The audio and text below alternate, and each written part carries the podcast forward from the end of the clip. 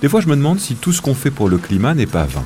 C'est vrai, à quoi bon se plier en quatre pour diminuer nos émissions de CO2 si le reste du monde continue de polluer toujours plus? Le pire, c'est qu'on les encourage en important leurs produits polluants, tout ça au détriment de nos entreprises. Non seulement ça crée de la distorsion de concurrence avec nos entreprises, et en plus un risque de fuite carbone, c'est-à-dire que nos industries en Europe pouvaient se dire, eh bien moi je vais aller produire ailleurs, au-delà des frontières européennes, parce que là-bas, eh bien, il n'y a pas de contraintes en matière environnementale, et puis je pourrais tout à fait importer euh, euh, mes produits en Europe par la suite. Valérie Hayet est députée européenne du groupe centriste Renew Europe. Pour lutter contre ce dumping climatique, elle s'est battue pour l'introduction d'un mécanisme d'ajustement carbone aux frontières de l'Europe.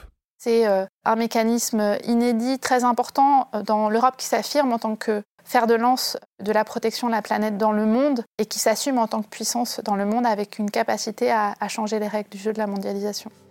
Mais si cette vieille idée française n'a pas été entendue pendant des années, c'est qu'elle dérange. N'est-elle pas une forme de protectionnisme contraire aux règles du commerce international? L'Europe serait le premier continent à mettre en place une telle mesure. Je m'appelle Victor de Quiver, je suis journaliste et j'ai eu envie de comprendre les dessous de cette bataille. Revivons ensemble les heures décisives qui ont mené à l'adoption du mécanisme d'ajustement carbone aux frontières. Bienvenue dans Décisive, le podcast du Parlement européen qui retrace les prises de décision cruciales pour l'Europe. Saison 3, épisode 9, 24 heures contre le dumping climatique.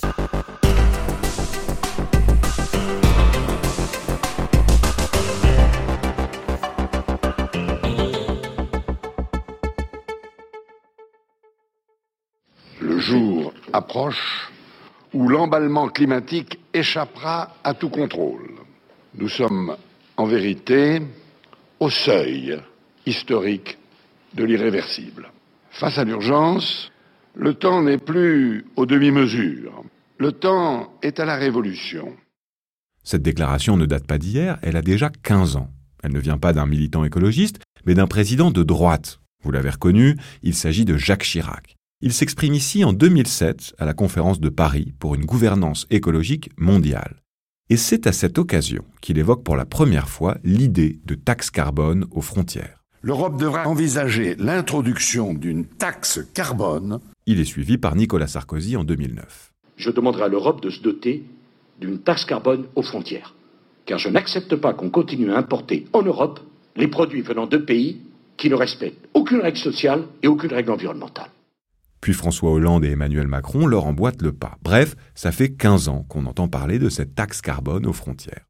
L'idée derrière cette taxe carbone est simple. Taxer l'importation de produits dont la fabrication a généré beaucoup de CO2, principal responsable du réchauffement climatique. Rappelons tout de même que depuis 2005, il existe déjà en Europe un dispositif censé limiter les émissions de CO2. Nous avons un marché du carbone. Les industries les plus polluantes qui produisent en Europe doivent acheter des quotas d'émissions, autrement dit des droits à polluer. Donc nos entreprises en Europe, elles sont soumises à des normes environnementales qui sont très fortes. Mais dans le même temps, d'autres entreprises peuvent importer les mêmes produits de l'étranger sans payer de droits à polluer. D'où cette crainte de délocalisation à cause des normes environnementales, refrain que Valérie Hayet entend depuis 15 ans. Alors pourquoi l'Europe refuse pendant des années de mettre en place une taxe carbone aux frontières? Du côté européen, il y avait cette tendance qu'on voit encore aujourd'hui à se dire, bien sûr, on a la capacité de faire changer les règles du jeu de la mondialisation, mais on n'ose pas le faire. Parce qu'on se demande ce que les autres partenaires euh, américains, chinois vont en penser, comment ils vont réagir. Autrement dit, cette taxe carbone pourrait être vue comme contraire aux règles de libre-échange international. 2019, élection européenne. Un nouveau Parlement est élu et une nouvelle présidente est nommée à la tête de la Commission européenne, Ursula von der Leyen. Chers membres d'honneur, notre défi le plus urgent est de préserver la santé de notre planète. Les émissions doivent avoir un coût qui modifie nos comportements. Pour mener à bien cette tâche et garantir que nos entreprises puissent rivaliser sur un pied d'égalité, j'introduirai une taxe carbone aux frontières afin d'éviter toute fuite de carbone. L'expression est assumée, taxe carbone aux frontières. Cette vieille marotte française va-t-elle devenir une réalité européenne? Et si oui, comment vont réagir les autres pays en dehors de l'Europe?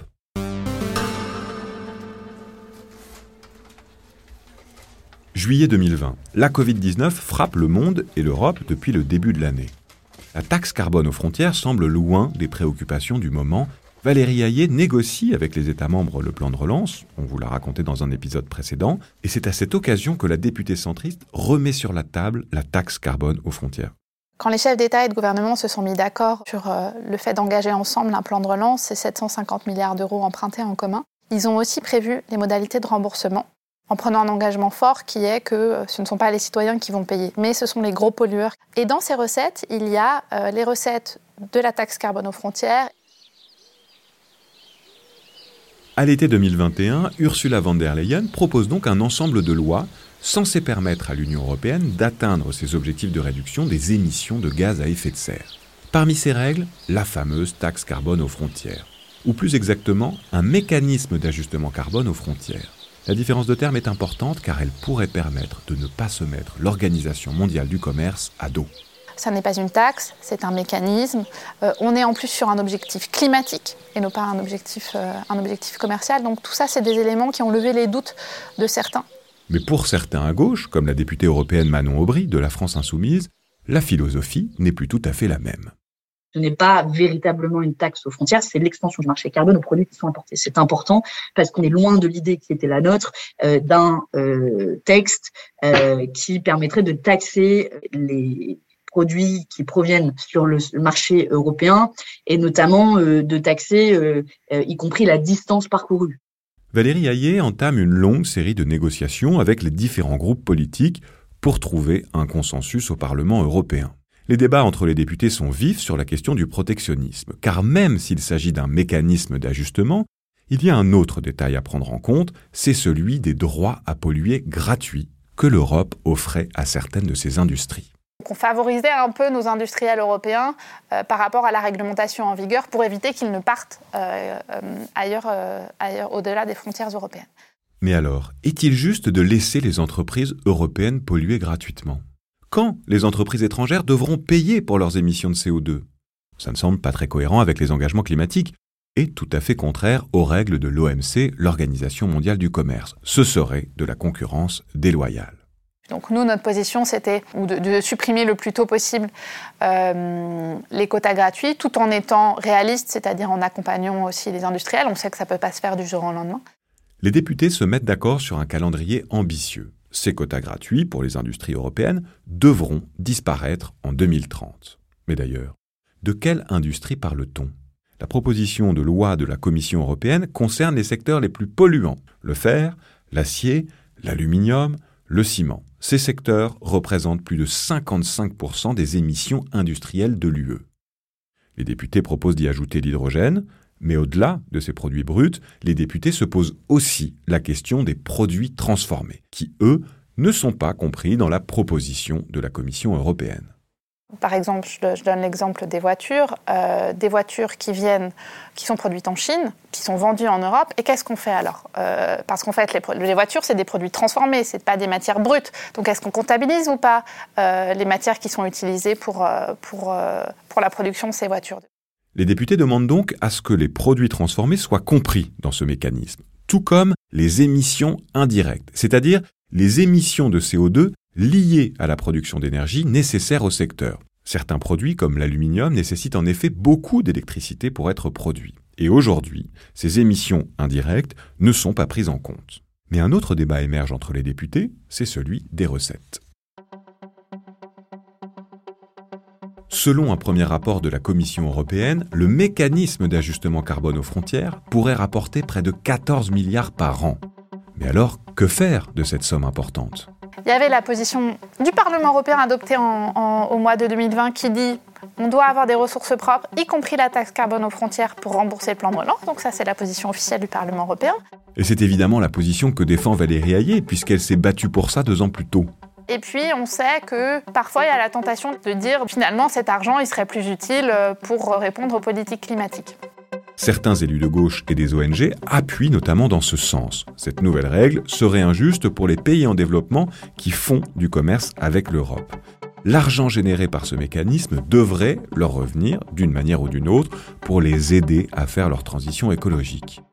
Mais Valérie Hayé est ferme. Elle rappelle à ses collègues qu'il faut tenir l'engagement qui a été pris et que, par ailleurs, le budget européen a déjà des programmes spécifiques pour accompagner la transition de ces pays tiers. Donc oui, il y a eu du débat, oui, certains ont voulu utiliser ces recettes pour autre chose que le remboursement du plan de relance, mais à la fin, euh, on a repris la position euh, largement majoritaire du Parlement européen euh, pour s'assurer que ce plan de relance soit bien remboursé. Les députés semblent s'être mis d'accord. Mais avant d'aller négocier avec les États membres, il faut maintenant officialiser cette position du Parlement par un vote solennel des 705 députés réunis en session plénière. En théorie, après les négociations, c'est une formalité en théorie seulement. 8 juin 2022, Strasbourg. Ce jour-là, les députés doivent adopter leur position sur plusieurs sujets importants pour la transition climatique. Les négociations ont lieu depuis des mois, des compromis ont été trouvés. Et puis là, effectivement, coup de théâtre. Dans le cadre euh, du vote sur la révision du marché carbone, le PPE, la droite européenne, a déposé un amendement qui visait à repousser la fin des quotas gratuits pour les secteurs concernés par la taxe carbone aux frontières. Souvenez-vous, les quotas gratuits, ces droits à polluer offerts aux industries européennes. La droite considère que la fin de ces quotas va lourdement peser sur les entreprises européennes. À la dernière minute, elle demande donc à ce qu'ils perdurent quatre années de plus. Et contre toute attente, avec l'aide de l'extrême droite et des conservateurs, l'amendement passe. Cet amendement adopté dans le cadre du texte sur la révision du marché carbone était une ligne rouge pour, pour certains groupes et notamment pour les socialistes. La ligne rouge est franchie. À gauche de l'hémicycle, on refuse de voter le texte dans son ensemble s'il comporte un tel amendement. Il n'y a plus de majorité. Le texte est rejeté.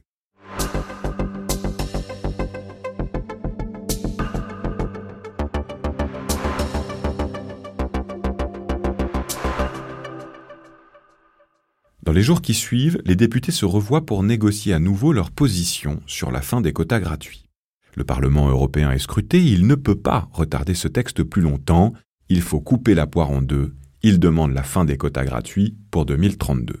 Et le 22 juin, une majorité de députés vote finalement pour ce mécanisme d'ajustement carbone aux frontières, y compris Manon Aubry, tout à gauche de l'hémicycle. Notre logique au Parlement européen, dans une logique parlementariste, c'est de voter à la fin euh, tous les textes et toutes les avancées, même quand elles sont insuffisantes, en se disant si elles vont dans la bonne direction, on prend ce qu'il y a à prendre, mais on n'est pas naïf non plus sur les résultats, notamment quand ça manque euh, d'ambition. Enfin unis autour d'une position commune, les députés vont pouvoir affronter la prochaine étape, et pas des moindres. Il y avait encore tout le travail à faire, à savoir la négociation avec le Conseil. Et c'est euh, là aussi que l'enjeu pour le Parlement de rester uni, soudé, pour euh, avoir la meilleure négociation possible avec le Conseil et les États membres. Donc encore beaucoup de travail à faire.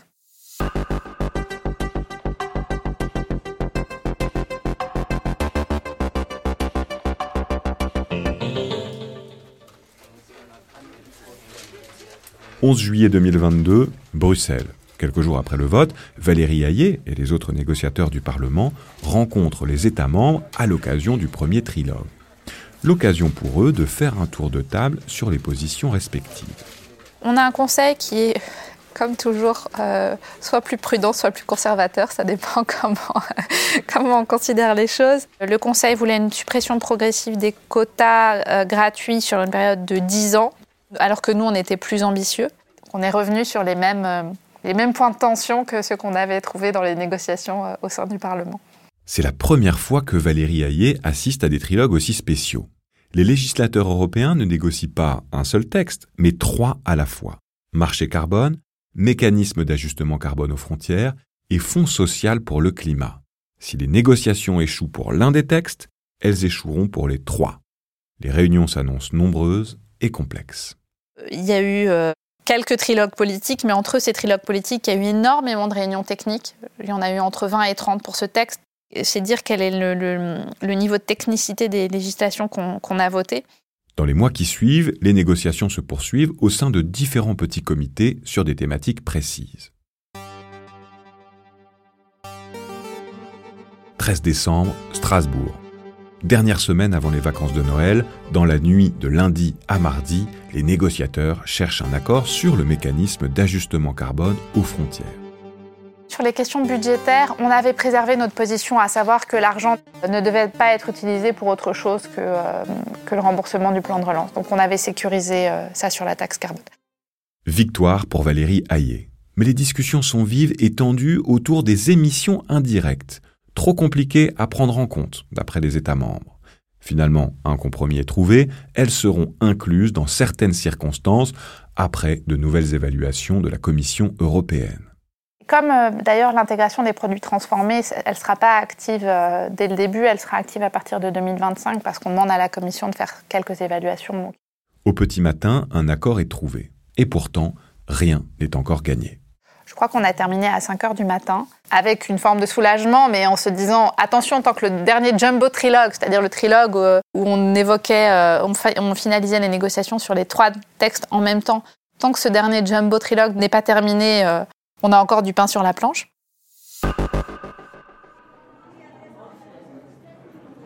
« 18 décembre, Strasbourg, dernier trilogue. Les trois textes sont étudiés en parallèle, notamment celui de la réforme du marché carbone qui doit renforcer le principe du pollueur-payeur. La question de la fin des quotas gratuits fait partie de ce texte-là. Si un accord n'est pas trouvé à ce sujet, c'en est fini aussi pour le mécanisme d'ajustement carbone aux frontières. Les députés savent que leur marge de manœuvre est faible les États et la Commission européenne proposent la fin des quotas gratuits pour 2035. Le Parlement, souvenez-vous, demandait 2030, puis 2032. Ils doivent finalement accepter de pousser jusqu'en 2034. Euh, et donc, quand on arrive à la fin des négociations, il y a à la fois euh, de la satisfaction d'avoir euh, terminé les négociations, d'avoir su maintenir l'ambition, un peu de frustration, parce qu'évidemment, on ne peut pas tout gagner dans une négociation. Mais Valérie Hayé le sait, le résultat est là. Après des années de débats, le mécanisme d'ajustement carbone aux frontières va enfin voir le jour. C'est une première mondiale.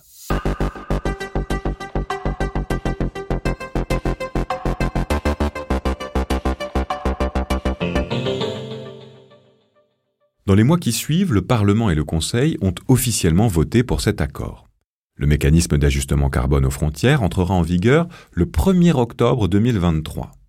Mais ce ne sera qu'à partir de 2026 que les importateurs européens commenceront à payer pour leur laisser une période d'adaptation.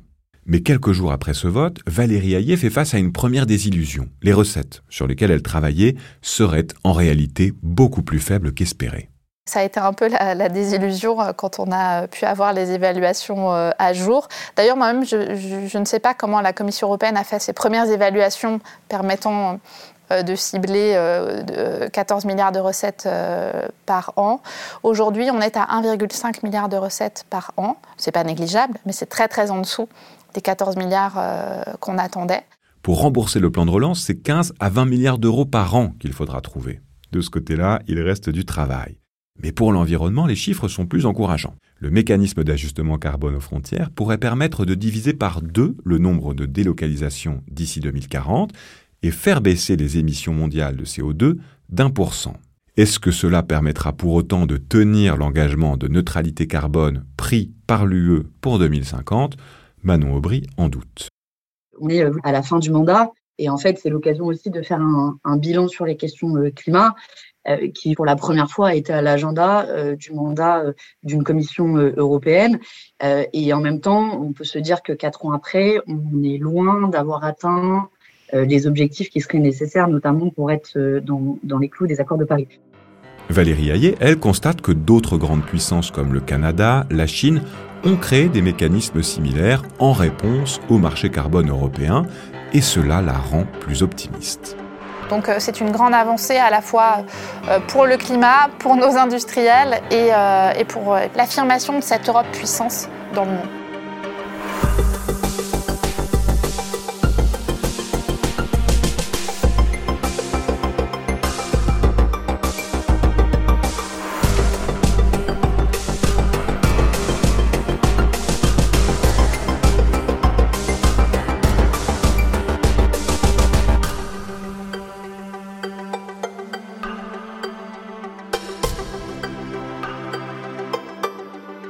Décisive, un podcast produit par Bababam pour le bureau en France du Parlement européen, coécrit avec Quentin Tonneau et présenté par Victor de Quiver.